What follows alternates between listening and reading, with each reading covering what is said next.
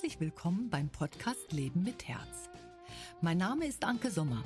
Ich bin leidenschaftliche systemische Unternehmensberaterin, Künstlerin, Inhaberin des Instituts Sommer für systemische Unternehmens- und Führungskräfteentwicklung und gemeinsam mit meinem Mann Felix Sommer Inhaberin des Kulturhof Dretzen. Wir im Institut begleiten Unternehmer, Führungskräfte und Verantwortungsträger auf dem herzigen Weg nach vorne und bilden zu krisenresistenten Coaches und Beratern aus.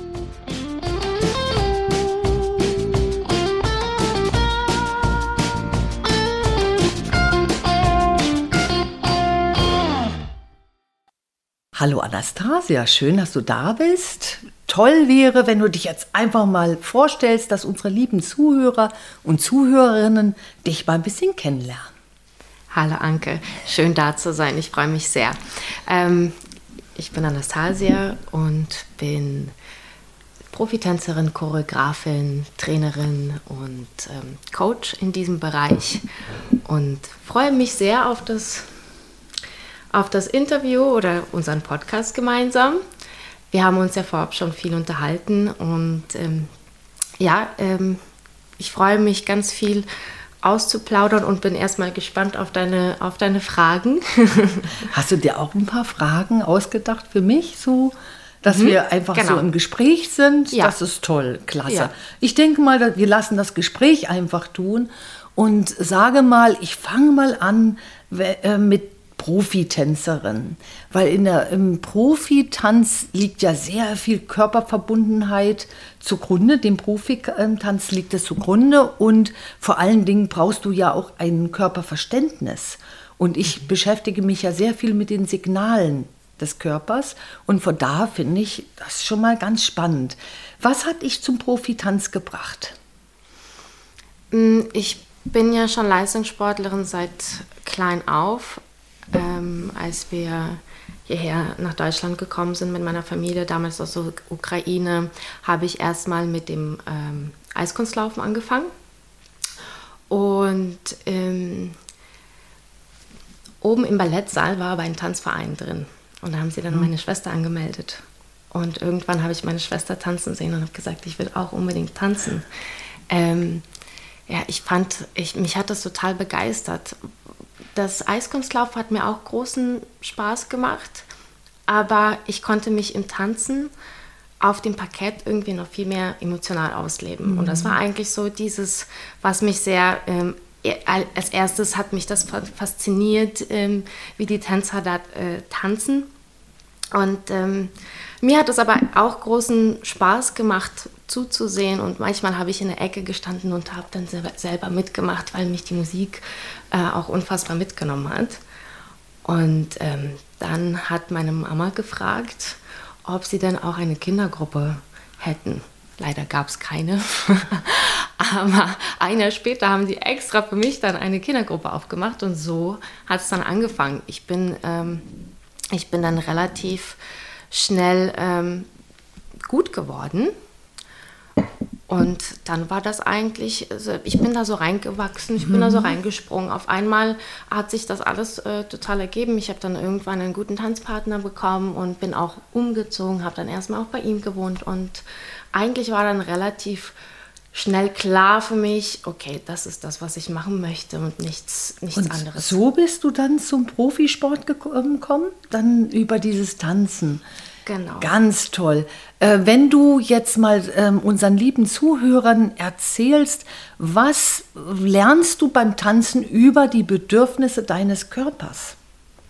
Also du, du ähm, drückst ja einmal was außen aus, aber auf der anderen Seite hast du ja den Bezug zum Körper und zu deiner Emotion und zu deinen Gefühlen und auch zum Prozess. So, ich bin ja systemische Unternehmensberaterin und bin immer sehr prozessaffin und ich bin auch Künstlerin und sehe eben sehr viel, was so den Menschen bewegt und du mhm. tanzt das. Mhm. Also was fühlst du von deinem Körper, während du tanzt? Wie spricht dein Körper zu dir? Mhm. Also in erster Linie, ähm, ich finde das, find das ganz spannend, deswegen habe ich in dem ja. Bereich auch ganz viele Fragen an dich, weil ich mich auch selber viel damit beschäftigt habe, ähm, ähm, weil es ist klar, wenn man tanzt, es, es ist ein Prozess, es dauert etwas, bis man auch die Freiheit besitzt, den Kopf, den Kopf auszuschalten und äh, zu sagen, also natürlich braucht man irgendwann erstmal so technische Voraussetzungen oder ja, du musst schon in der Lage sein, so deine Balance zu halten, um jetzt, sage ich mal, auch dein, deine Emotionen freien Lauf zu lassen ja, oder loszulassen oder wirklich sich fallen zu lassen in die Musik, äh, fallen zu lassen. Und das ist erstmal ein Prozess, der in der, in der Mitte stattfindet. Am Anfang macht man es aus purer Freude, aus reiner Freude. Da macht man sich gar nicht so viele Gedanken um Bewegung, um mhm.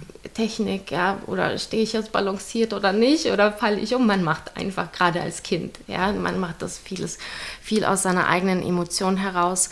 Irgendwann kommt der Prozess, dann, dann fängt man an, sich sehr viel mit seinem Körper zu beschäftigen und mit der Technik und vergisst aber die emotionale Ebene, mhm. weil es dann schwer ist, den Kopf auszuschalten. Und das ist genau der Knackpunkt, womit ich mich auch gerne das. beschäftigen. Ja, wie schafft man das, dass man dann einfach den Kopf ausschaltet, aber trotzdem diese Kontrolle im Körper behält mhm. und trotzdem, ja, sage ich mal, mhm. ähm, dieses, diese beiden Aspekte in Einklang bringt. Also, deine Frage ist sehr gut, Anastasia. Also, wie schafft man das, den Kopf auszuschalten? Mhm. Durch Bewusstheit. Also mache genau. ich das. Ich weiß, wenn mein Kopf tätig ist, dann ist es mein Frontallappen. Und mein Frontallappen, der sagt mir, was ich gelernt habe. Der, das ist mir aber zu beschränkt. Also er, er greift auf die, ich, ich bild mal die Hypothese, er greift auf die ersten zehn bis zwölf Jahre zurück und dann ist die Prägung soweit erstmal abgeschlossen. Und wenn ich also mich beschäftige, etwas lerne, dann geht mein Frontallappen gleich los. Ich versuche immer mehr in die Seitenlappen zu kommen im Gehirn. Das heißt, ich reflektiere. Und mhm. wenn ich sage, wie schalte ich dich aus und mir selbst, also lieber Verstand, dann ähm, sagt mein Körper gleich einen Impuls. Also ausschalten brauche ich nicht. Mhm. Ich beschäftige eben meine Reflexion. Also ich reflektiere mich dann. Das heißt, ich tanze mal meinen Bauch. Oder wenn ich jetzt Tänzerin wäre, dann würde ich sagen, ich tanze mal alles, was mein Bauch mir sagen will. Mhm. Ich tanze mal alles, was meine Beine mir sagen wollen. Mhm. Und damit tut man durch diese Fokusverschiebung im Bauch und in, den, in die Beine, schon mal den Kopf ausschalten, hm. weil dein Fokus ist dann äh, bei der Region Bauch und Beine. Hm. Und man schafft es am besten erst einmal, wenn man das nicht gewohnt ist, das zu machen, indem man sich genau solche Aufgaben gibt, die den Fokus umlenken. Das ist so der erste Step. Später, wenn du Bewusstseinsentwicklung machst, dann mm, weißt du so viel, was es für Schäden gibt, wenn man immer nur im Kopf ist, weil man seinen Körper nicht mehr spürt. Und irgendwann spürt man nur noch die alte Emotion und nicht mehr das Herz. Und von daher äh, wird dir dann immer bewusster, dass es so ist und dann lenkst du immer mehr dagegen. Mhm. Aber der erste Schritt ist, lenke deinen Fokus einfach um. Mhm. Also lass deine Beine tanzen, lass deinen Bauch tanzen oder deine Füße oder sag Hände, zeigt mir jetzt, was ich tanzen soll. Und dann verbindest du dich mit deinen Händen und dann kribbelst oder wird kalt und dann tust mhm. du das, die Kälte ausdrücken und so weiter und so fort. Ja. So, durch diese Fokus, also diesen Fokusimpuls, gehst du erstmal aus dem Kopf raus. Das ist sehr interessant, weil ich muss auch sagen, das ist auch genau die Methodik, die ich damals ähm, auch verändern musste oder wo ich gemerkt habe, ah, okay, jetzt kommt endlich wieder mhm. der Switch, weil ich konnte das nicht bewusst einsetzen. Ich konnte, ich hatte eine Phase in meiner Karriere, ähm, wo ich das, deswegen kann ich auch ganz mhm. viele verstehen oder Leute, die jetzt zu mir kommen und sagen, egal aus welchem Bereich, weil ich ja auch mittlerweile in vielen Bereichen arbeite, ob jetzt aus dem Bühnenbereich und ein, ein Sänger, also viele Leute, die einfach auf der Bühne stehen, die sagen, okay, wie kann ich es schaffen, einfach mehr Kontakt mit meinem Publikum herzustellen und nicht zu verkopft, nicht zu kontrolliert zu sein. Mhm, mhm. Das fällt ja vielen ganz schwer. Genau. Hatte ich auch. Ja? ja? Hatte ich auch. Und es ist gar nicht so einfach. Und du hast vollkommen recht. Man kriegt das einfach nur weg durch Fokus. Durch Fokus. Und es gibt so eine ganz tolle Sache, das mache ich oft im Krisenmanagement. Ich nehme meine rechte Hand, also es gibt doch diesen Spruch Hand aufs Herz. Mhm. Und wenn man das mal wörtlich macht, tut schon alleine, wenn du die rechte Hand nimmst und aufs Herz, auf den Herzraum legst, dann merkst du schon, dass dein Fokus aufs Herz geht. Mhm. Deine Atmung wird sofort anders. Und das ist meine, mhm. das ist meine Methode, die am schnellsten ist, wieder in mein Gefühl zu kommen. Und ich bin ein Gefühlsmensch, also ich bin sehr viel über mein Herz unterwegs. Und viele Menschen haben so Angst, ihre Gefühle zu öffnen, weil sie sagen, dann tut doch alles weh. Dann tun dir doch andere Menschen weh und äh, deswegen machen sie doch lieber den Kopfweg weiter. Ich sage mir aber, wenn ich den Menschen in seiner Entwicklungsgeschichte beobachte, dann sehe ich, je älter er wird, desto mehr zeigt er das, was er zugemacht hat. Und dann kommt nur noch die, der Prozess hoch. Also nur noch die Emotion. Mhm. Und dann sage ich, die, bei der Emotion sind wir weg. Also unsere Persönlichkeit ist da weg. Und ich unterscheide mal zwischen Emotionen und Herzgefühlen. Weil Herzgefühle sind offen und du nimmst die Welt und auch das Publikum dann mit deinem Herzen wahr. Mhm. Aber du kriegst natürlich auch mit, was im Publikum nicht so gut ist. Und du kriegst auch, du kriegst, kriegst Dissonanzen mit und die bringst du dann auch auf die Bühne. Also das Herz sieht am meisten. Das ist immer so meine Theorie. Und man muss wirklich lernen, mit dieser Offenheit umzugehen. Das ist, du, kennst du das, wenn du mal diesen Switch geschafft hast auf der Bühne, dass du plötzlich wahrnimmst, wer da sitzt? Absolut. Was Absolut. hast du da schon erlebt? Am Anfang ist es natürlich verunsichert dich das extrem, weil mhm. du ja noch nicht, ähm, du bist das ja noch nicht gewohnt. Du warst ja immer eigentlich in dir selbst eingeschlossen und warst so in deinem sicheren Kokon unterwegs. Mhm. Wenn du anfängst, das aber wahrzunehmen, dann verunsichert dich natürlich das in erster Linie, weil du ja selber noch nicht ganz sicher in dem bist, was da gerade geschieht oder was du da gerade tust. Es passiert am Anfang erstmal, du, du versuchst das ja bewusst zu steuern, aber es passiert ja am Anfang noch nicht so ganz bewusst, weil du bist ja, ja noch nicht, ja, du, du, du hast das ja noch nicht so wie das Autofahren, ja, automatisch gelernt. Mhm. Also kannst du das noch nicht so bewusst steuern und du kannst das noch nicht so genau verstehen, was da gerade passiert. Wenn du das öfter gemacht hast, dann weißt du, dann spürst du, du spürst es, du nimmst das mhm. wahr und kannst das annehmen und kannst das akzeptieren, ja, und kannst ähm, das für dich benutzen, umwandeln oder was auch immer. Aber am Anfang, vor allen Dingen, wenn es negative sind, wenn es positive sind, ist, äh, Emotionen sind, dann schießt dich das natürlich energetisch. Oben, ja sowas von nach oben, dass du genau. denkst, wow, du explodierst gerade. Also das kann auch unfassbar helfen. Wenn es aber negativ mhm. ist, dann äh, denkst du vielleicht Hilfe, am Anfang ja. Hilfe. Ich Raus, will so weg. aus, ja. genau so ist es. Ja. Worauf reagierst du zuerst? Also wenn positive Emotionen im Raum sind und negative, worauf reagierst du stärker? Immer auf positive. Hm.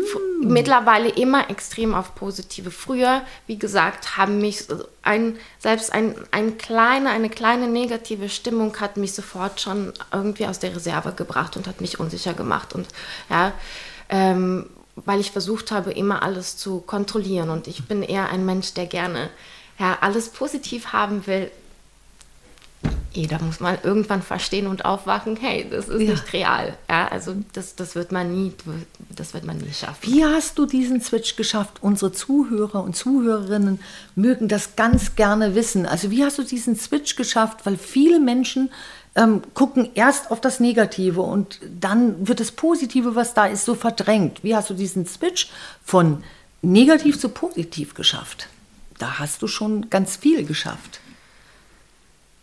Ähm, indem ich viel darüber nachgedacht habe und mich selbst damit beschäftigt habe. Ähm, ich, ich bin irgendwann von mir selbst ausgegangen. Ich bin auch ein Mensch, der nicht alles mag und nicht alles super findet. Und vielleicht ja, ist es auch, ähm, ist, der, ist der Mensch toll und super und professionell und keine Ahnung was, aber irgendwas spricht mich da nicht an. Ich sage, okay, es ist, es ist zwar toll, aber es ist nicht so meins. Und manchmal muss man verstehen, es gibt, es gibt Energien, die gehören zusammen und eben äh, äh Energien, die gehören nicht zusammen. Ja, es ist auch alles Geschmackssache. Es ist mhm. alles Geschmack. Und da muss man immer ganz doll bei sich bleiben und sagen, okay, ähm, es ist mein Weg, das bin ich. Das muss nicht jeder mögen oder lieben. Das ist in Ordnung so, wenn man das für sich verstanden. Akzeptanz, glaube ich. Ja? Akzeptanz also, und Selbstliebe. Selbstliebe auf Selbstliebe. jeden Fall. Also irgendwie kommt mir das so vor. Also es mhm. muss nicht jeder mögen, also verbindest du dich mit dir. Genau. Ah, das ist, aber auch zu anderen, aber auch, auch Akzeptanz und Verständnis zu anderen. Ja, dass, dass die, die müssen mich nicht unbedingt lieben nee. oder mögen. Das ist okay. Das ist okay. Ja, es gibt genug, es gibt genug, die mich mögen. Ich mag mich. Und, und damit ist, verbindest und das ist du dich. okay so. Toll. Sehr schön. Ähm, du bist ja mit der Bühnenwelt verbunden, also eine ganz eigene Welt und du bist auch mit der Fernsehwelt verbunden. Mhm. Wie kommst du dort mit den Geflogenheiten zurecht? Also wie bleibst du dir treu? Äh, Manchmal wirklich sehr, sehr schwierig. Ja, das kann, kann, ich mir vorstellen. Es ist, wenn wir gerade, vor allen Dingen, wenn wir, wir haben ja uns vorher auch äh, unterhalten, du bist ja auch ein sehr, sehr sensibler Mensch, der mhm. alles wahrnimmt. Vor allen mhm. Dingen, wenn man, wenn man so sensibel unterwegs ist, läuft man auch ganz schnell Gefahr, vieles ähm, anzunehmen. Und mhm. oft ist es schwierig, wenn es zu viel ist, sich abzusondern. Und abzugrenzen, genau. abzugrenzen genau. Aber ja. ich finde toll, dass du sagst absondern. Und genau ja. das muss man nämlich tun. Man muss da weg. Hm? Aber ich kenne das durch ganz viele Kunden von mir auch, dass das und ich kenne es auch von mir selber, dass das sehr schwierig ist. Also es mhm. trifft einen ja doch. Mhm. Ich bin im Krisenmanagement, ich komme gleich wieder auf die Fernsehwelt zu sprechen muss, mir fällt mit dem Absondern etwas ein. Ich bin ja im Krisenmanagement und ich helfe dann äh, Unternehmen und Vereinen und Verbände aus Konflikten raus. Und ich bin jedes Mal immer wieder berührt. Da gibt es dann so zwei Seiten. Da gibt es eine sehr nette und liebevolle Seite und gerade Vereine und Verbände haben es ganz hart in sich, also die zeigen Konflikte sehr brachial. Mhm. Und ähm, dann gibt es eine gute und eine schlechte Seite. Und dann ist es für den Berater oder für mich dann sehr wichtig, mich also immer weiter mit mir zu verbinden, damit ich weiter auf die gute Seite achte, weil die, ne wenn die negative Seite so kommt, dann greift die ja auch nach dir und die ist ungerecht und die ist böse und ekelhaft. Mhm. Und das muss man lernen, eben sich da abzusondern. Und in der Fernsehwelt, ich habe viel mit Menschen zu tun, die eben auch im Fernsehen tätig sind.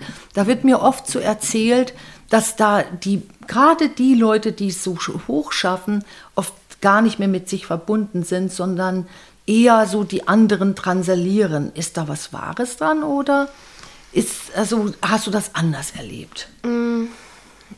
Nein, teils, teils. Also ich glaube, die sind manchmal selber auch, die werden, die, ich glaube, die sind nur in dem Prozess unbewusst, weil sie irgendwie lernen, äh, in diesen Fokus unterwegs zu sein, wenn sie dann arbeiten, dass sie so arbeiten müssen, weil das, weil die, das ganze Konstrukt funktioniert. Die sind vielleicht privat irgendwie ganz, äh, ganz anders. Hm, ich, ich treffe das eher selten an. Was ich wahrnehme, ist oft, dass, ähm, dass das mit so viel Druck und Stress verbunden mhm. ist, mhm. dass die Menschen unter so viel, und das passiert mir sogar auch, ja, weil du musst abliefern, du musst dann und dann mhm. fertig sein, du musst da, du musst in diesem Moment, in diesem Augenblick funktionieren.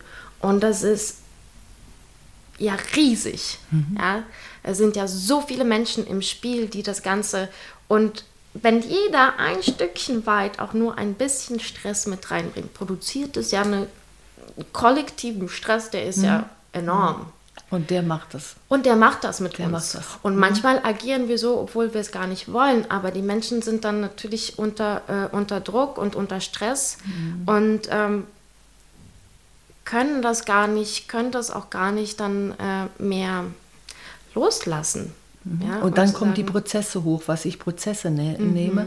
Nenne. Und zwar sind das die Lebensgeschichten, die wir unbewusst mittragen, ähm, die in unserem Kopf abgeprägt, also abgelegt wurden mhm. und wo wir eben nicht förderlich erzogen wurden, sondern eher eingeschränkt, weil unsere Eltern es selber noch nicht konnten, darüber zu stehen. Mhm. Und das kommt im Druck hoch. Ja, das, das erklärt mir auch ganz viel, warum ich so viele sehr negative Geschichten aus dem Showbiz mitgekriegt habe, so von meinen Kunden oder von den Gästen, die ich hatte und so, die haben mir teils ganz, ganz gruselige Geschichten erzählt. Und da habe ich mhm. gedacht, okay, das ist die Kehrseite der Medaille. Man sieht die Show und man ähm, kriegt dann eben das andere mit. Und manche Menschen, gerade auch gute Musiker, ich habe da mit einem sehr guten Musiker gesprochen, die gehen dann ganz weg aus dieser Welt, was ich mhm. immer sehr schade finde, mhm. weil gerade die Guten braucht das Fernsehgeschäft. Was sind denn deine Berührungspunkte mit dem Fernsehgeschäft? Oder ähm, gewesen? Ich bin, ähm, ich bin ja momentan Choreografin bei Let's Dance hm? ähm, und arbeite quasi in, in, in vielen Bereichen. Also ich, ich ähm, mache einerseits die Eröffnungstänze, das heißt, ich arbeite viel mit den Profitänzern, aber unterstütze die Profitänzer auch bei äh, deren Choreografien oder coach auch ein bisschen die, äh, die Prominenten, wenn hier und da mal ähm, Hilfe gebraucht wird.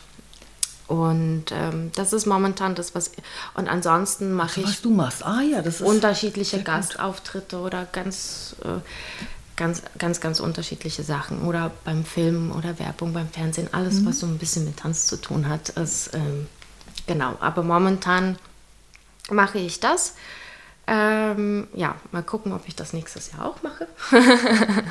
aber jetzt ist es dein, dein, äh, dein Job und äh, genau. ja, dann bist du da ja ganz ähm, ja, beseelt von dieser Fernsehwelt. Dann tauchst du ja ein und da ähm, arbeitest du mit den Profitänzern und auch mit denen, die, ähm, die so von den Profitänzern begleitet werden. Mhm.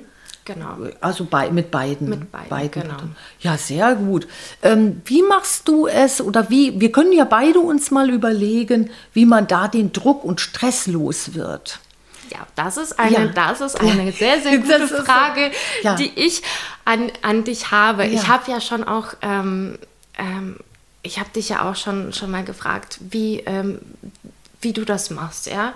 Was sind, was sind deine Techniken oder wie, weil du liest ja unfassbar gute Menschen. Du kannst das ja, An, an ihrem Körper, ablesen. Mhm. Wie, was sind deine Techniken? Wie machst du das? Das erste ist, ich hole den Menschen ab. Also ich gucke, wenn der Mensch selber unter Druck ist, weiß ich, dass das Herz zu ist.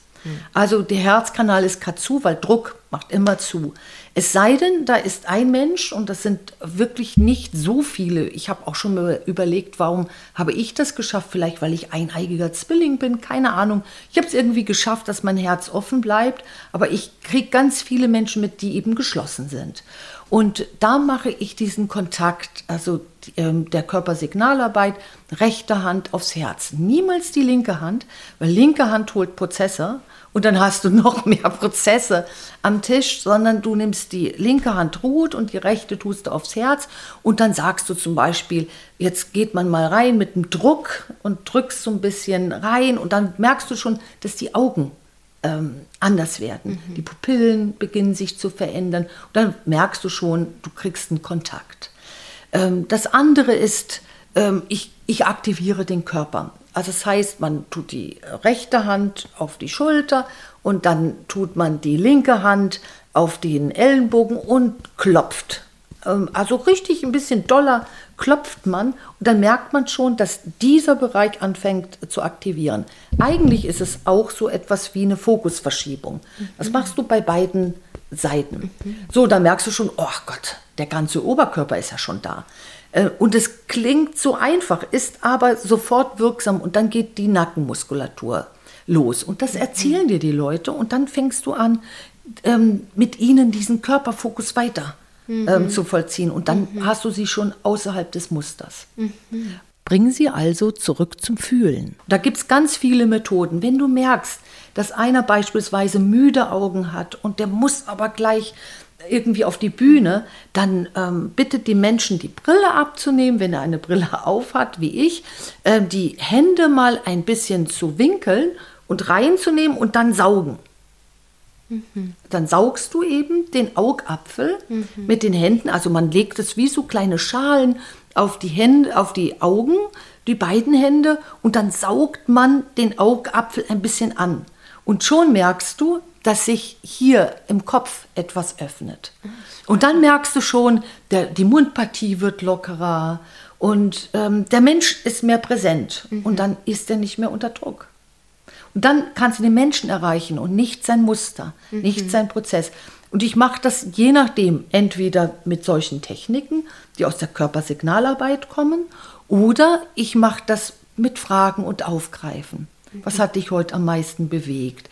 Oder sag mal, äh, oder ich greife zum Beispiel auf, äh, dass mein Gegenüber so ein bisschen grauen Schimmer hat auf der Stirn und dann wiss, wissen wir schon, ui, der, da ist irgendwas, da war mal ein Schock oder da war mal etwas sehr, sehr anstrengend. Der Körper zeigt Anstrengung durch diesen grauen Schimmer mhm. auf dem Hautbild. Und dann weiß ich schon, ich hole ihn eben ab und ähm, bringe ihn dann in die Bewusstheit. Und damit ist er da. Das geht ganz schnell. Jetzt frage ich mal, so, ja. sieht man den grauen Schimmer auch, wenn, wenn Make-up drüber ja. ist? Siehst du, kannst ja. du das erkennen? Ja. Und zwar wirkt die Haut dann fahler. Also du kannst voll, voller Make-up sein, das, das stört mhm. dein Hautbild gar nicht, weil die Signale zeigen, dass, also du musst dir mal so vorstellen, wenn ein Mensch etwas ähm, erlebt hat, dann hat das weggepackt. Das ist so ein Schutzmechanismus. Also etwas erlebt hat, was ihm oder ihr nicht gefallen hat, was wehgetan hat, was verletzt hat. Und gerade Druck holt genau das hoch. Also das Unbewusste kommt dann nach oben. Also wirst du auf der Bühne oder vor, vorher ganz viel mit diesen Signalen konfrontiert sein. Mm. Ganz, ganz viel. Und dann den einen erwischst du noch und der andere geht mit Prozess auf die Bühne und dann tanzt er oder sie den Prozess. Mm. Das heißt, er hinkt ein bisschen oder schlittert äh, und dann merkst du schon, uiuiui, da nicht gerade im Gefühl hier mm und jetzt, sondern ist in der Vergangenheit. Und ob du nun irgendwie Maske hast oder nicht, deine Hautporen sind ja trotzdem tätig. Und deswegen siehst du Schocksignale auch so. Und ich sehe es auch in der Augenpartie und ich sehe es an den Fingerkuppen, wie die Durchblutung ist. Ich sehe es an der Schulterpartie.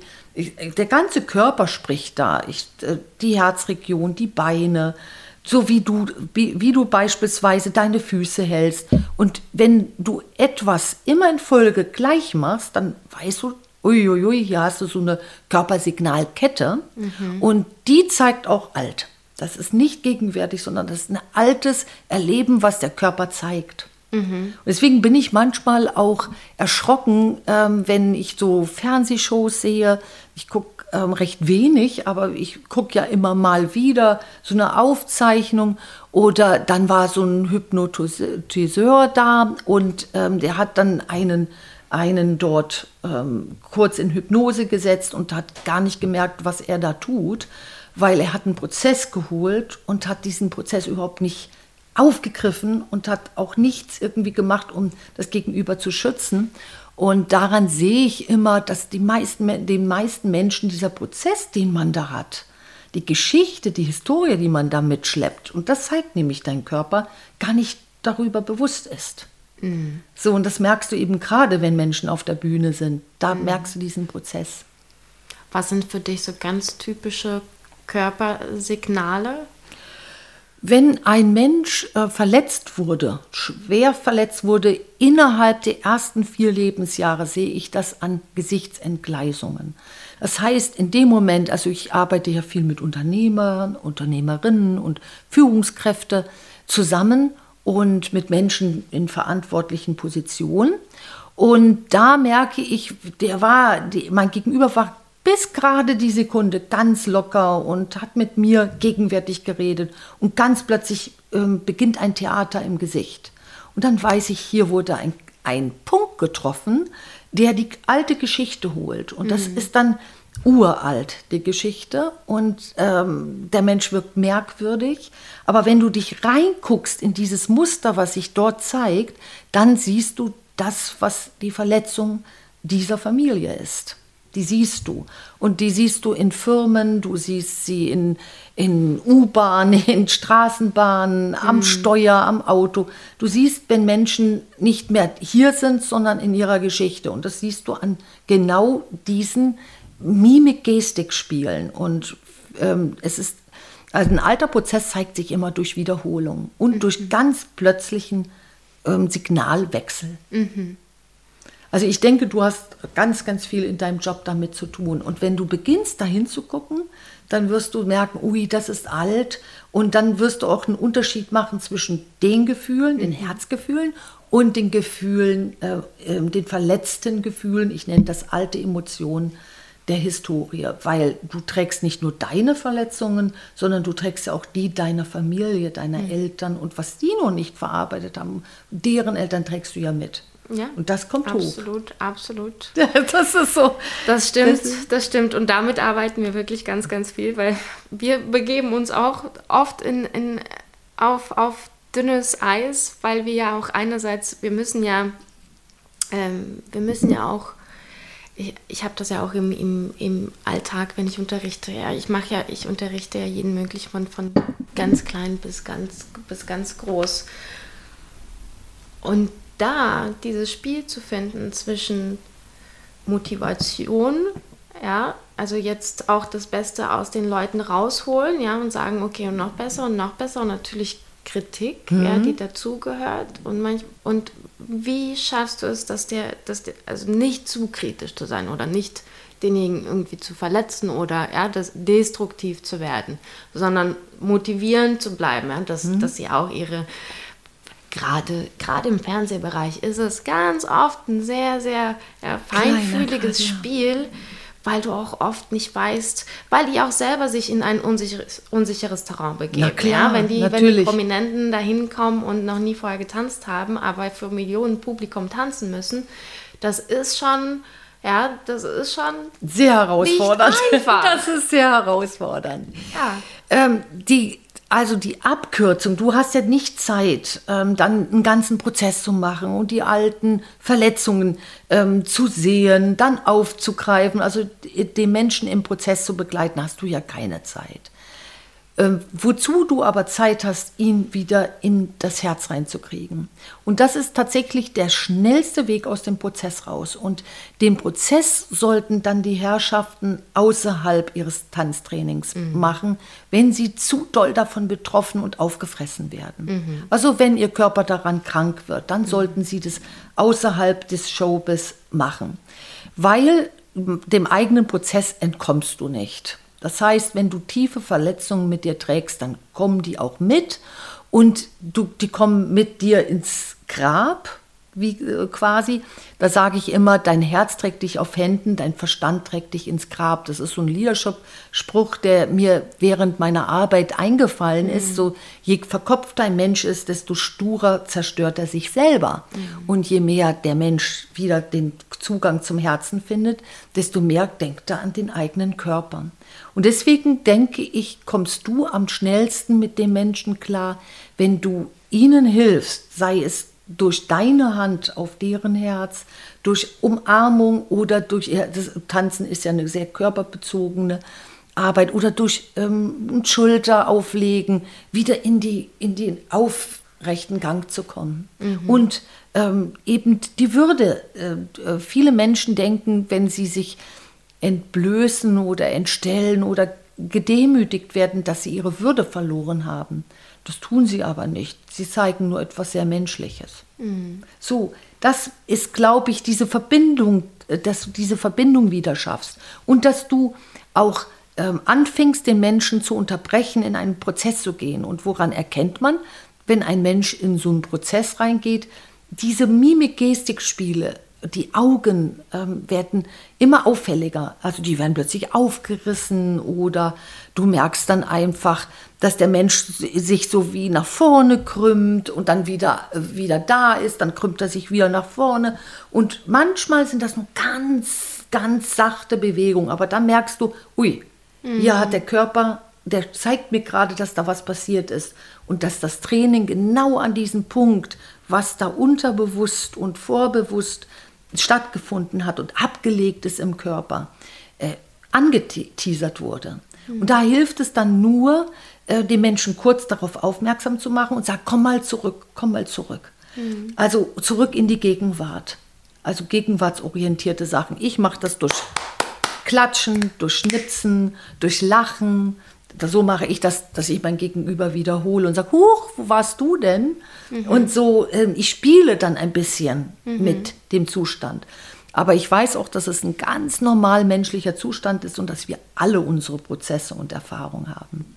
Absolut. Also uns alle kann es erwischen. Ja. Egal, auf der Bühne ist es besonders wichtig, aber, absolut, das sehen so viele Menschen. Mhm. Ja, ja. Aber ich glaube, das ist das, was man verstehen muss, dass es eben menschlich ist und dass es ja. allen passiert. Und ja. egal, wie bewusst man ist, es wird trotzdem passieren, weil es wird immer Sachen geben, die Absolut. dich aus der Reserve holen, die dich triggern oder die gerade eine, die gerade, was du gerade nicht kontrollieren mhm. kannst. Mhm. Ja es wird immer Situationen geben und ich glaube, das ist aber auch menschlich und zu sagen, hey, ja, es macht einen noch umso sympathischer, wenn mal genau. auch nicht alles funktioniert. Genau. Oder? Und da ist es ganz wichtig eher, dass du ähm, dein Gegenüber hilfst, nicht in den Prozess dann zu gehen. Und da gibt es eine Körpersignalübung, die ist total toll. Lächeln. Mhm.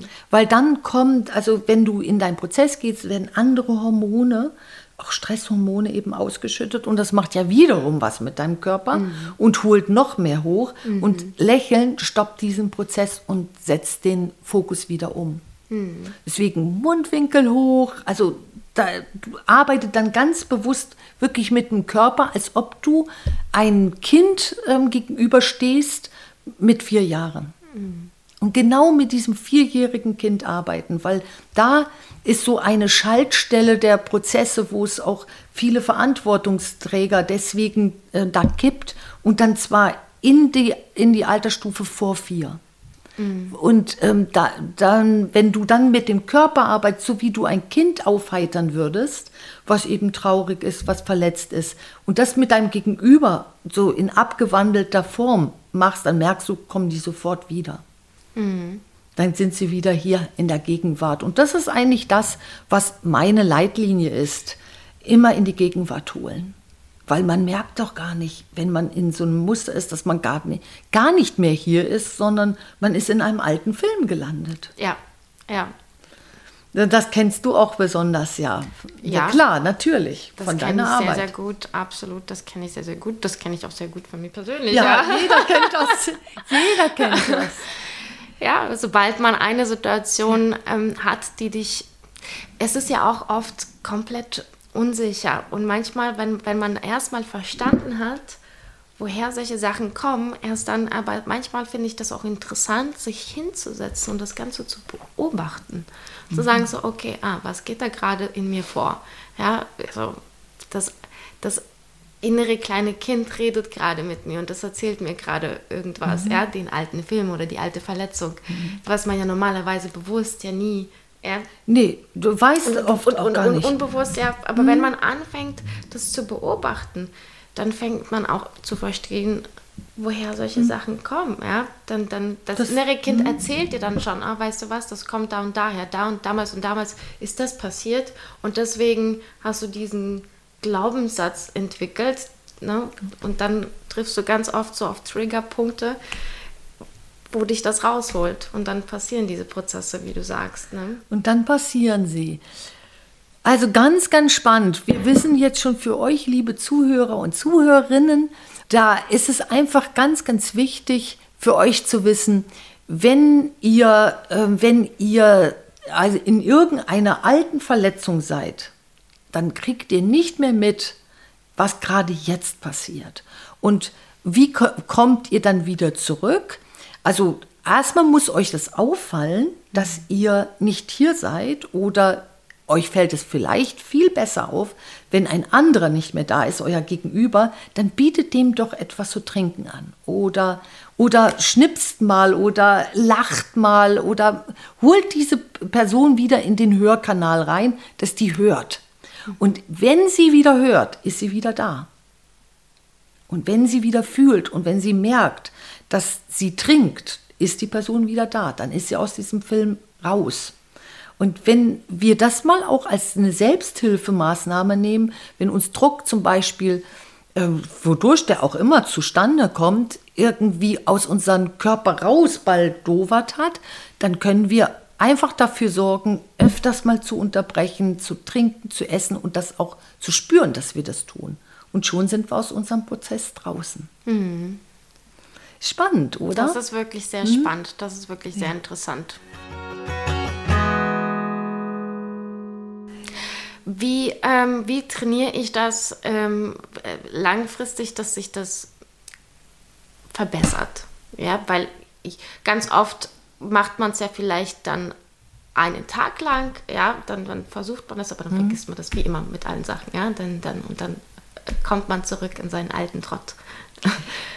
Hast du Techniken? Ja, ja, Disziplin. Also dir muss klar sein, was die Folge davon ist, wenn du es wieder vergisst. Wenn du es vergisst, bist du wieder im Kopf gelandet. Mhm. Das heißt, du hast dich wieder abgeschaltet. Und da äh, Du musst einfach wissen, dass es eine negative Konsequenz hat, wenn du dich abschaltest und wenn du das geschehen lässt. Das macht aber so gut wie jeder Mensch durch. Und irgendwelche Erlebnisse bringen einen dann dazu. Manchmal sind es Krankheiten, die einen entwickelt, die man eben entwickelt, weil zu sein merkst du, wenn du zu bist, dann merkst du natürlich auch nicht, ähm, dass da Krankheitssymptome sind oder Signale, weil du deinen Körper ja gar nicht mehr mitkriegst. Und Menschen ähm, finden oft durch so einen Schicksalsschlag wieder zurück zu ihrem Fühlen. Ich sage bloß, das muss gar nicht so weit kommen. Warum lässt du es so weit kommen? Mach deinem Verstand vorher klar, welche negative Konsequenz es hat, wenn du dein Leben nicht hier lebst, sondern wenn du dich treiben lässt also drücken lässt. Und wenn du dich drücken lässt, kannst du nicht deine Persönlichkeit voll und ganz aus, ähm, ja, so ausleben und ausdrücken. Und du hast mich ja gefragt, wie schafft man es, morgen nicht wieder zu vergessen? Durch die Bewusstheit, das Zumachen, Ausschalten auf Dauer krank macht. Mhm. Auf jeden Fall macht es dich nicht glücklich. Und wenn ich mir mal, ähm, so wenn ich mal zum Beispiel morgens früh in irgendwelche Supermärkte gehe hier in Deutschland, da fällt es mir besonders auf, äh, dann sehe ich viele ältere Herrschaften. Und je nachdem, wo ich mich gerade bewege, also in welchem Stadtteil ich bin oder wo ich bin, dann äh, desto mehr sehe ich dann eben Leute, alte Menschen sind Prozess geworden. Also sie, sie leben den Prozess. Das macht das macht sie so skurril oft. Mhm. Da merkst du, die sind zum Prozess geworden. Je älter du wirst, desto mehr wirst du zum Prozess, wenn du nicht vorher geschafft hast, deinem mit Disziplin, deinem Frontallappen zu sagen, nein, ich mache jetzt jeden Morgen, schnipse ich mir mal an die Ohren ran und mache rechte Hand aufs Herz und ruppel mein Gesicht und bringe mich erstmal wieder in den Körper. Mhm. Und wenn man das schon alleine macht, nur das, dann hast du schon verhindert, dass du ständig weg bist. Mhm. Absolut. Es sind also immer die einfachsten Techniken, die dich hier am weitesten führen. Mhm. Weil das kannst du nicht mit dem Kopf machen. Du musst nur irgendwie eine Brücke bauen zu deinem eigenen Körper. Absolut. Aber das genau das fühle ich auch, was ich, was ich nur so erschreckend finde, wie viele Menschen das ist, mhm. sind, die zum System werden.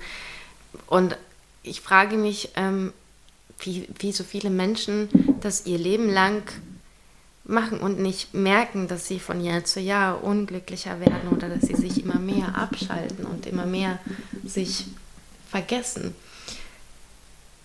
Ich glaube, gut, für uns ich sag, für uns Künstler ist es immer ein bisschen einfacher, weil wir ein Ventil haben, was uns ein bisschen rettet. Mhm. Ja? Ich meine, selbst in der selbst für uns ist es gar nicht einfach, das zu machen, weil wir auch sehr leistungsgetrieben sind. Sie sind ja auch sehr leistungsgesteuert, egal in welchem Bereich, ob jetzt Fernsehen, Pro, Profisport, keine Ahnung, ähm, andere Bereiche.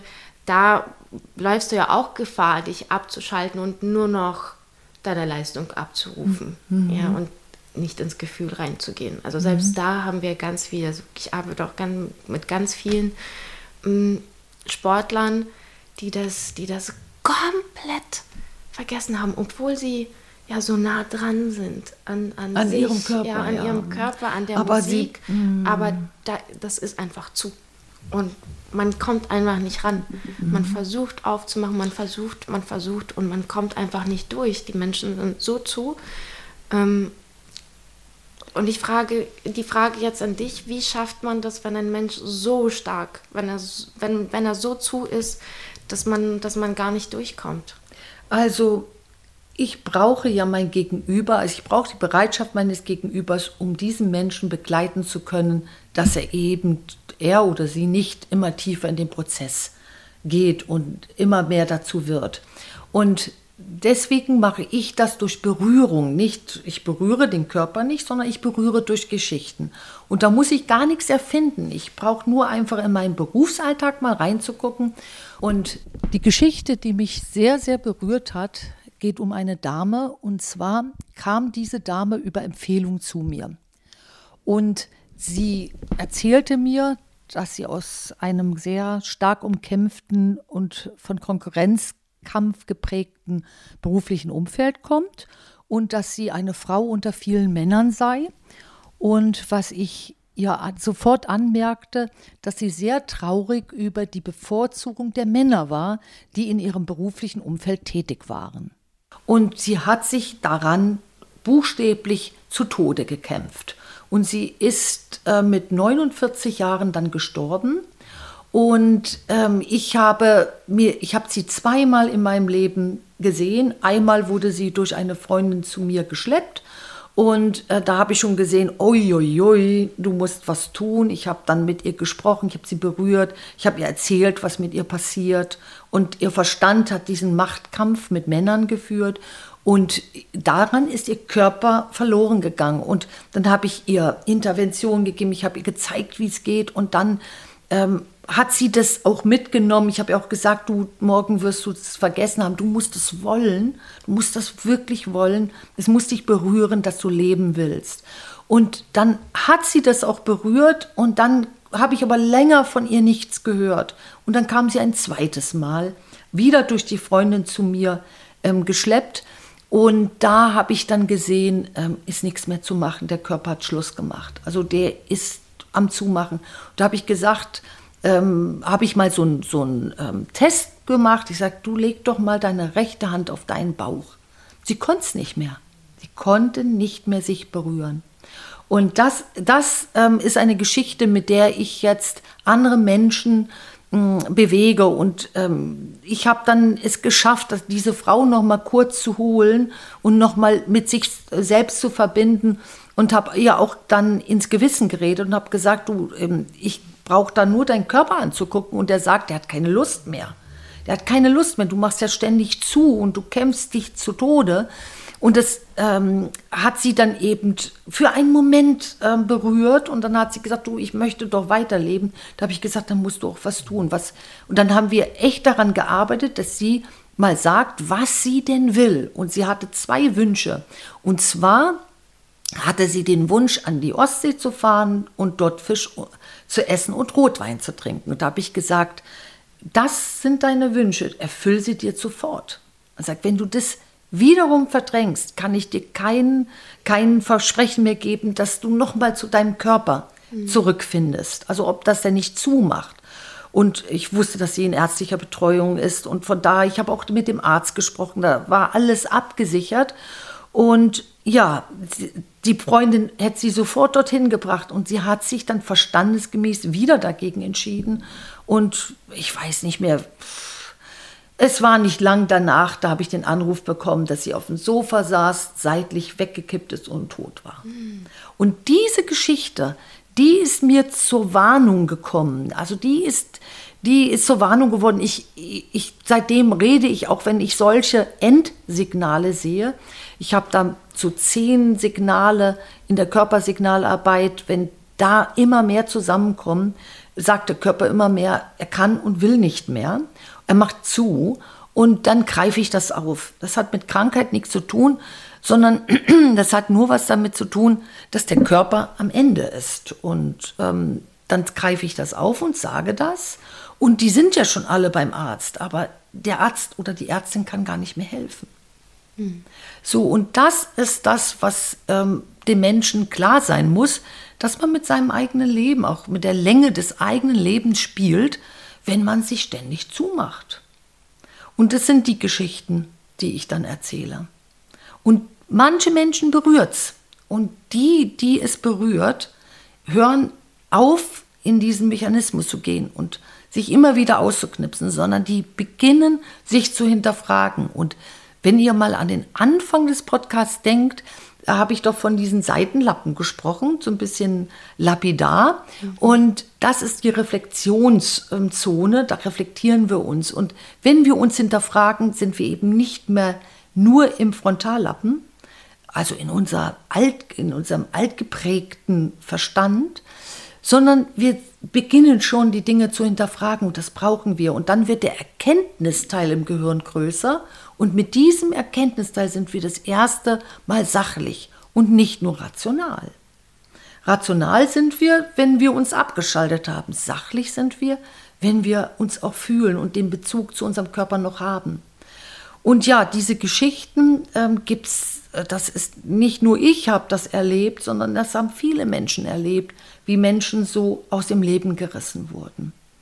Ja, und eigentlich wollen sie leben, aber haben sich ihrem eigenen Körper abgewandt. Hm. Und ich merke es immer so, wenn man sich nicht mehr berühren kann, äh, dann ist es schon heftig.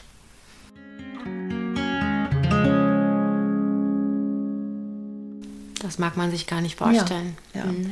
Und ich ähm, habe auch mit Amtsträgern ähm, gearbeitet und da kriege ich das auch immer mit dass ähm, die erzählen mir dann ganz viel und die sagen, Anke, was du machst, ist super toll, aber ich merke, was sie, was sie nicht mitkriegen, ist, dass sie gerade nur noch in einer Schleife reden und sich gar nicht mehr wahrnehmen.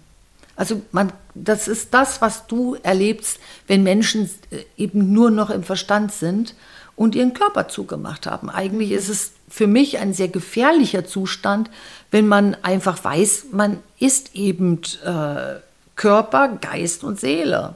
Das ist man. Und wenn ich einen Teil davon zumache, äh, sage, bin ich nur noch Kopf und der Kopf weiß nicht, dass er im Kopf wohnt und darunter kommt ein ganzer Körper und der Kopf gehört zum Körper. Mhm.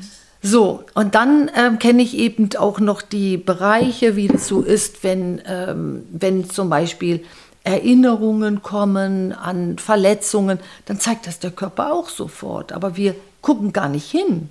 Wir, wir, und wir kriegen das nicht mit. Wir denken, oh Gott, wir haben hier eine Hautrötung und kriegen gar nicht mit, dass die Hautrötung eigentlich nur die alte Erinnerung ist. Und so weiter und so fort. Und diesen Bezug zu dem eigenen Körper, zu dem Haus, in dem man wohnt, den müssen wir wiederherstellen und dann schaltest du dich morgen auch nicht mehr ab. Hm. Wenn du das, wenn du das vergegenwärtigt hast, dann bist du berührt und dann beginnst du zu leben. Und dann wirst, werden die Menschen, die du begleitest, werden richtig glücklich sein, weil du ihnen diesen Funken mitgibst. Und wenn einer richtig zugemacht hat, kannst du ihn nicht mehr erreichen. Dann musst du das akzeptieren. Mhm. Und das finde ich für uns immer, für uns ähm, Berater, immer sehr, sehr schwierig. Ja. Das ja. zu akzeptieren. Ja, wenn der andere nicht. Akzeptieren ja. ist wirklich tatsächlich. Ich finde das total interessant, weil du auch gesagt hast, sie konnte sich nicht mehr berühren. Das ist, ähm, das ist wirklich gerade gerade für mich ja, als einen sehr körperlichen mhm. Menschen. Das ist ich und ich habe das selbst auch ähm, erlebt. Also ich habe früher war man ja auch total unwissen. Ja, ich habe ich hab schon ganz früh angefangen zu unterrichten und und und. Und wir Tänzer, wir sind ja eh sehr körperlich. Ja. Wir haben ja mit, mit, mit Körpernähe ja. gar kein Problem. Und man musste irgendwann lernen, so, okay, die Grenzen der anderen zu. Äh, zu akzeptieren. Und das, ähm, ich, bin, ich fand das auch ganz spannend, dass, dass manch, manche Menschen ähm, so gar nicht angefasst werden wollen. Mhm. Und da muss man ja auch erstmal ja, das, das äh, abtasten, weil wir auch ganz oft sagen, okay, nimm mal deinen Arm hoch, ja, stell mal deine Hüfte dahin. Und wir ja. arbeiten ja ganz mhm. viel mit Anfassen, ja, mit, mit Führen und Justieren. Und ähm, das fällt einigen Menschen total Sehr schwer. schwer. Ja. ja. Mhm. Ähm, was meinst du denn, ähm, Anastasia, in, welche, in welcher Körperregion sitzt am meisten Prozess? Also am meisten alte, alte Verwundung oder irgendwie sowas. Was, was, du kannst auch aus dem Bauch äh, mal antworten. Dann können wir mal gucken, ob unser beiden, äh, beider Beobachtung hier übereinstimmt. Mm, rein aus dem Gefühl würde ich, äh, würde ich sagen, der, ähm, der, der obere Bereich, mhm. der, der, der äh, Brustbereich, weil das bei ganz vielen Menschen, wenn ich mit ihnen arbeite, ist es ganz, ganz stark ähm, verkrampft. Sie mhm. sind nicht frei in dieser, in dieser mhm. Region. Das ist, das ist, wenn ich mit den Menschen arbeite, so der, der härteste Punkt. Ja, ja. Das, also es ist einfacher, eine Hüfte beweglich zu kriegen als, als den ja, oberen Bereich. Ja. Und äh, dann haben wir eine Deckungsgleichheit, und zwar dieser Brustwirbel. Der Brustwirbelbereich, der mhm. ist derjenige, der sehr prozessanfällig ist. Ja. Das ist genau der ganze Brustbereich und vor allen Dingen zeigt sich dann viel Verletzung auch im Bauch. Ja. So, aber die Hüfte kriegst du noch bewegt, aber der Brustwirbelbereich ist das, was im Prozess am meisten immer zusammensackt. Mhm. Die Leute sacken in sich buchstäblich zusammen. Genau. Und gerade ja. auch den Solarplexus-Bereich ja. zu öffnen und zu sagen, ähm, mach dich auf, das, das mhm. fällt unfassbar schwer, ganz vielen. Und dann ist es ja auch, dass wir, ähm, weil auch viele, die ähm, gerade in dem Hüftbereich da ähm, die Stärkung, das heißt die Basis ist nicht da. Und da sagst du auch, ne, der, der Bauchbereich, und da arbeite ich auch ganz, ganz äh, viel äh, daran, ähm, die Beckenbodenmuskulatur ja. ist bei vielen nicht, nicht stark genug.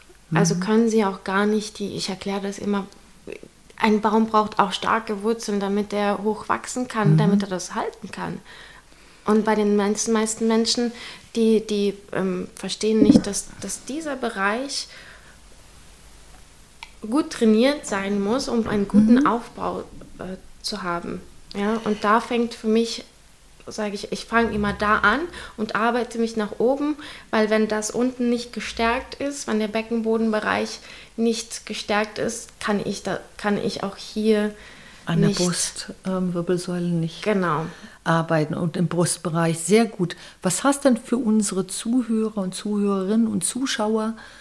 Hast, hast du da irgendwelche Tipps, wie man den Beckenboden gut täglich trainieren kann? Ähm, ja, also in erster Linie immer, ähm, immer aktiv, also Finger weglassen von, von, äh, von Methoden, mit, mit halten, ja, und schon gar nicht irgendwie mit Gewichten arbeiten. Und, und da gibt es ja immer ganz, ganz viele tolle äh, äh Tricks und Tipps, die Leute. Mit halten?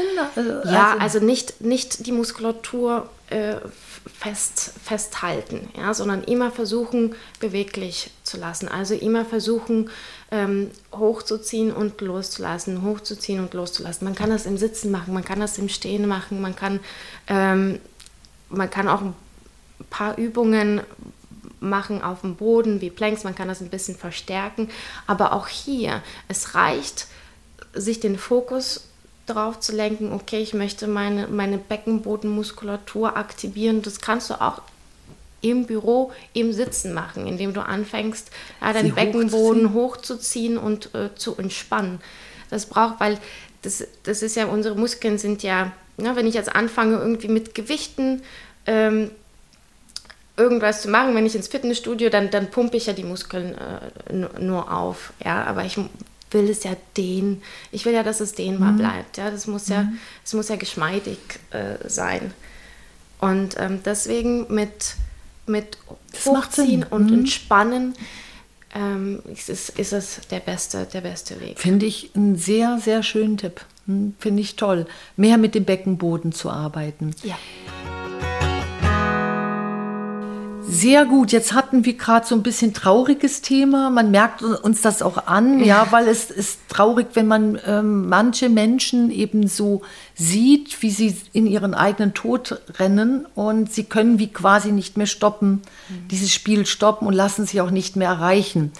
Aber ähm, ich hoffe einfach, und deswegen habe ich die Geschichte jetzt auch gerne erzählt, um, dass sie eben euch da auf der anderen Seite, euch Zuhörer, zu, äh, Zuschauer, erreicht und berührt und ihr sagt, nein, das mache ich nicht. Ich merke das auch bei mir.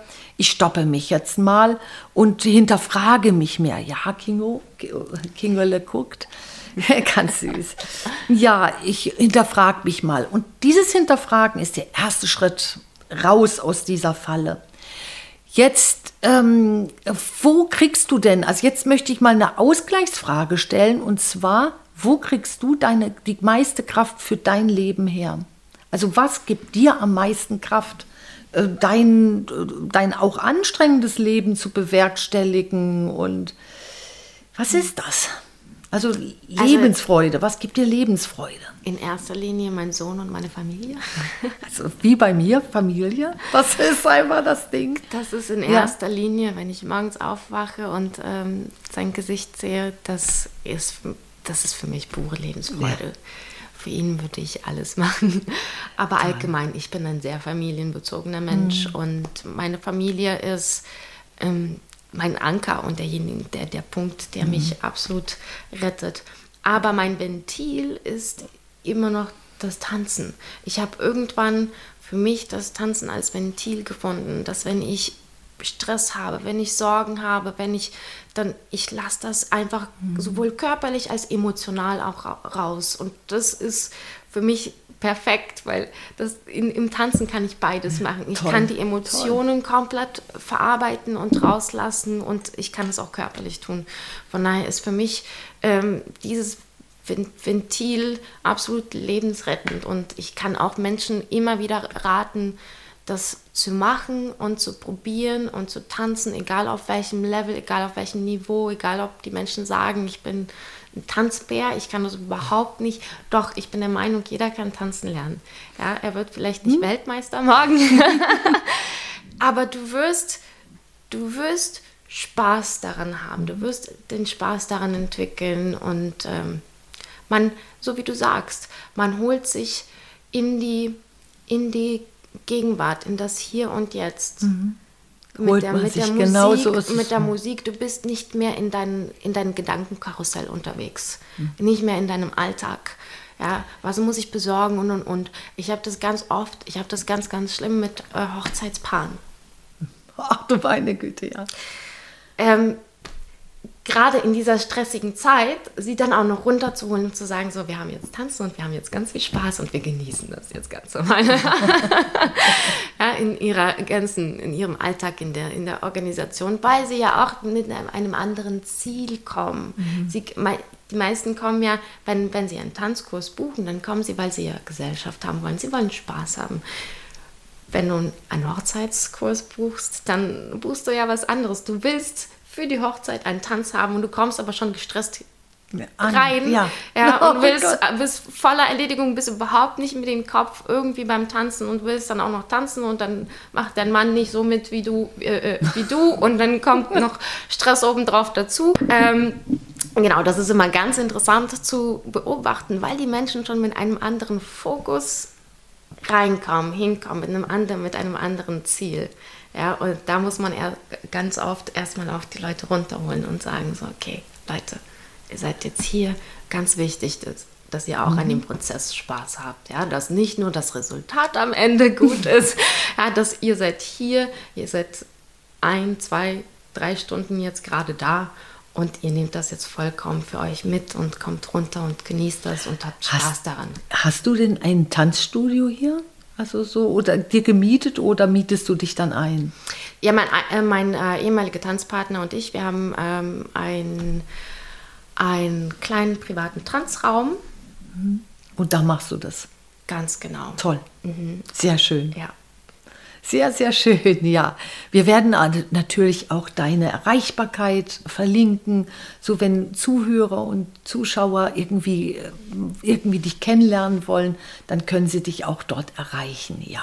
Sehr, sehr gerne. Das ist sehr, sehr cool. Und du hast ja einen sehr schönen Instagram-Auftritt, habe ich auch gesehen. Also finde ich sehr, sehr, ja, anheimelnd. Dankeschön. Du schaffst das so, dieses, ähm, dieses Öffentliche so natürlich zu machen. Es wirkt bei dir natürlich. Es wirkt nicht gekünstelt.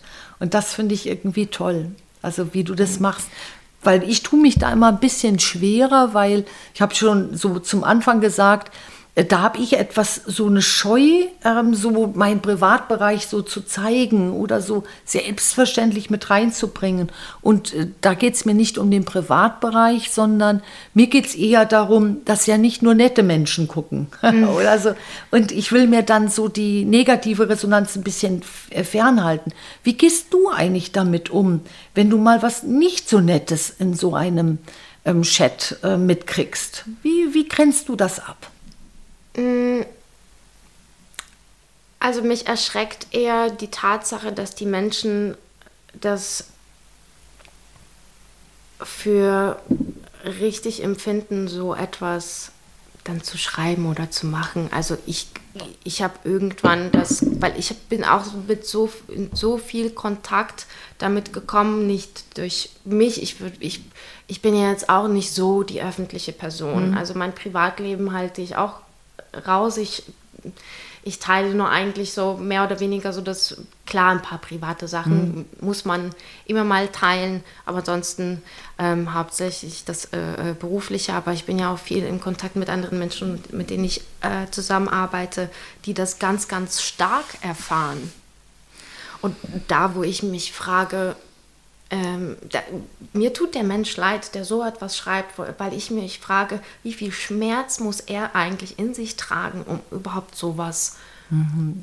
zu machen und daran Spaß ja. zu haben. Ja. Dass ein Mensch sich erfreut, anderen Menschen weh zu tun und sie zu verletzen, mhm.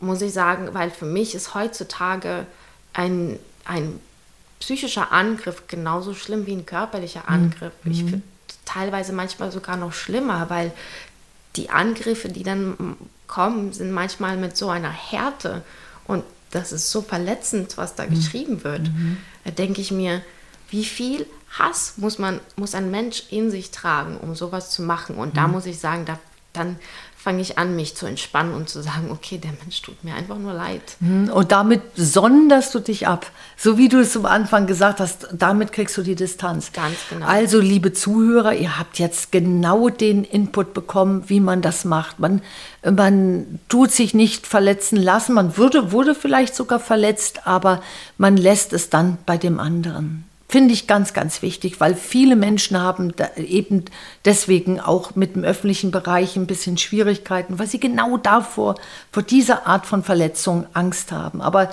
auch der öffentliche Bereich möchte gelebt und belebt werden und deswegen ist es auch wichtig, dass man hier auch die Brücke rübergeht und sich mit sich selbst verbindet und sagt, okay, ich sondere mich ab und lasse diese Merkwürdigkeit beim Gegenüber. Finde ich auch wieder einen ganz, ganz tollen Tipp. Ja. Hast du denn noch Fragen oder hast du noch irgendwelche Wünsche für unseren heutigen Podcast? Ich überlege auch mal, was würde ihn denn abrunden?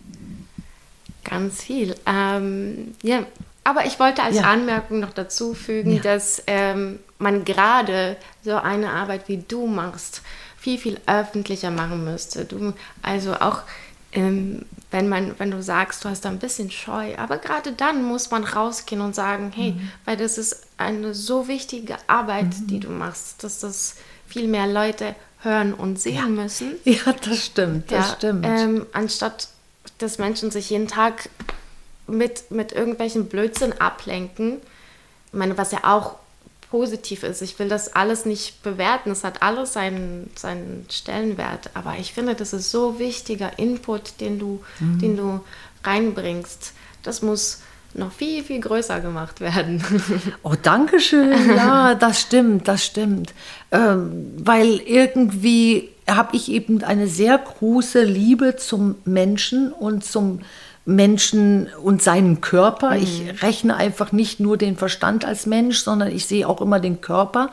Und ich leide auch besonders schnell mit, wenn ich sehe, wenn ein Körper irgendwie seine Beachtung nicht bekommt. Mhm. Und von daher sage ich, man beschenkt sich eigentlich nur selbst, wenn man beginnt, hier bewusster mit sich selber umzugehen. Und ich stehe den Menschen sehr gern zur Verfügung. Bloß was ich brauche, ist eine Bereitschaft, eben einen Weg zu gehen, sich zu entwickeln oder sich auch helfen zu lassen, mhm. wenn man eben, äh, wenn ein anderer einen Schubs gibt, ja, komm, mach mal was, dir geht's nicht gut, dann ähm, brauche ich die Freiwilligkeit dieses Menschen, der dann sagt, komm, Anke, hilf mir. Und dann mhm. kann ich dem Menschen sehr gut helfen. Bloß er muss sich und sie muss sich helfen lassen. Das ist so das, worauf ich angewiesen bin. Und dann geht man seinen Weg und was man bei sich selber dann machen kann, so entwickelt sich aber auch das eigene Unternehmen dann, wenn man beispielsweise Unternehmer oder Unternehmerin ist, da hängt ja der eigene Prozess auch mit drin. Und wenn du es schaffst, das wirklich wieder mehr dich zu leben, dann lebt auch dein, deine Unternehmung, egal was du machst, lebt mhm. dann auch auf. Ja. Und dein Weg. Also man beschenkt sich. Hm, da kommen wir wieder zurück ja. zum Unternehmen. Ja. ja. da ist mir meine Frage wieder eingefallen, die ich unbedingt stellen wollte. Wie du das ja in großen Unternehmen ähm, machst, weil du ja gesagt hast, du arbeitest ganz viel mit ähm, Führungspositionen und, und, und, und von denen hängt ja unfassbar viel ab. Mhm. Ja, weil die ganze Kette hängt ja an denen äh, dran. Und es ist so schwierig geworden in der heutigen Zeit, weil es immer weil es immer mehr um die Leistung geht. Ja? Mhm. Egal, ob es jetzt der unterste Mitarbeiter ist oder äh, der höchste, solange die Leistung da ist und stimmt, ist es egal. Also wie, wie arbeitest du, wie, wie, wie holst du denn einen Unternehmer ab und holst ihn dann so ein bisschen runter von dieser leistungsgetriebenen ähm, mhm. Welt?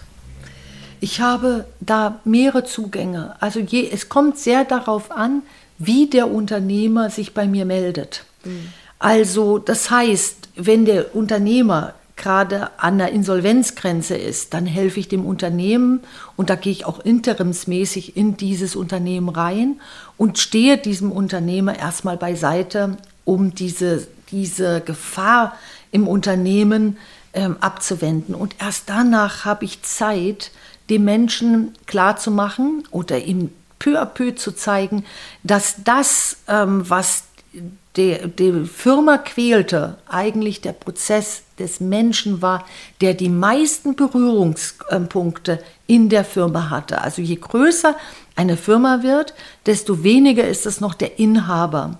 Den Gründer oder die Gründerin kriegst du immer mit in mhm. jedem Firmenprozess. Aber den Inhaber kriegst du nicht immer mit. Bis 40 Personen kriegst du ihn noch sehr gut mit. Über 40 ähm, sind dann schon die Führungskräfte, die immer mehr ähm, Leute unter sich haben, dann die Prozesstreiber. Und erstmal bereinige ich die, die Geschichten, äh, die die Firma in Gefahr bringen, bringe Sachlichkeit rein, bringe wieder die Menschen auf Augenhöhe. Und dann, wenn ein Unternehmer oder eine Unternehmerin, Führungskraft oder irgendwer dabei ist, der sagt, ich möchte das selber auch für mich machen, weil ich begriffen habe, ähm, ich habe meine, meine Firma mit meiner Geschichte gequält, in Anführungsstrichen, dann mache ich Persönlichkeitsentwicklung mit den Menschen. Und da treffen wir uns immer so, alle ungefähr fünf Wochen sind das ungefähr. Ähm, treffen wir uns dann zu einer ähm, so einem Persönlichkeitsentwicklungs-, so einem Workshop und machen dort weiter. Und da sind lauter Verantwortungsträger, die dann eben an sich äh, arbeiten die begriffen haben, dass ihre Probleme zu den Problemen ihrer Unternehmung wurden. Mhm. Und dann geht das, also das Tolle ist, wie du dann siehst, wie sich dann die Probleme auflösen, die Menschen bewusster werden und ähm, so ganz schwerwiegende Probleme in den Firmen gehen dann.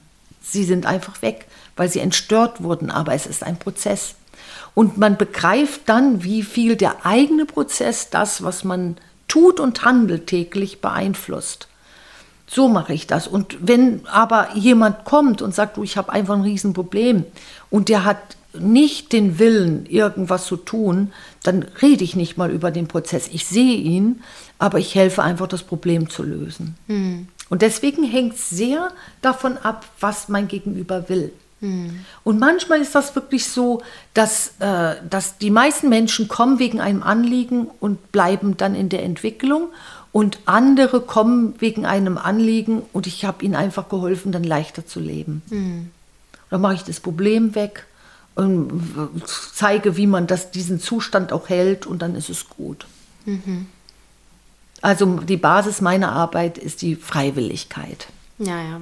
Aber bei dir auch, oder? Ja, absolut. Ja, bei dir ist auch Druck natürlich auch. Wenn irgendwelche Aufnahmen sind, dann, dann möchten die Leute natürlich gut sein, also in der Fern Fernsehshow gut funktionieren. Ja. Und ich bin mir sicher, dass ich morgen noch 10.000 andere Fragen haben ja. werde, wenn es dann einmal nachgewirkt hat.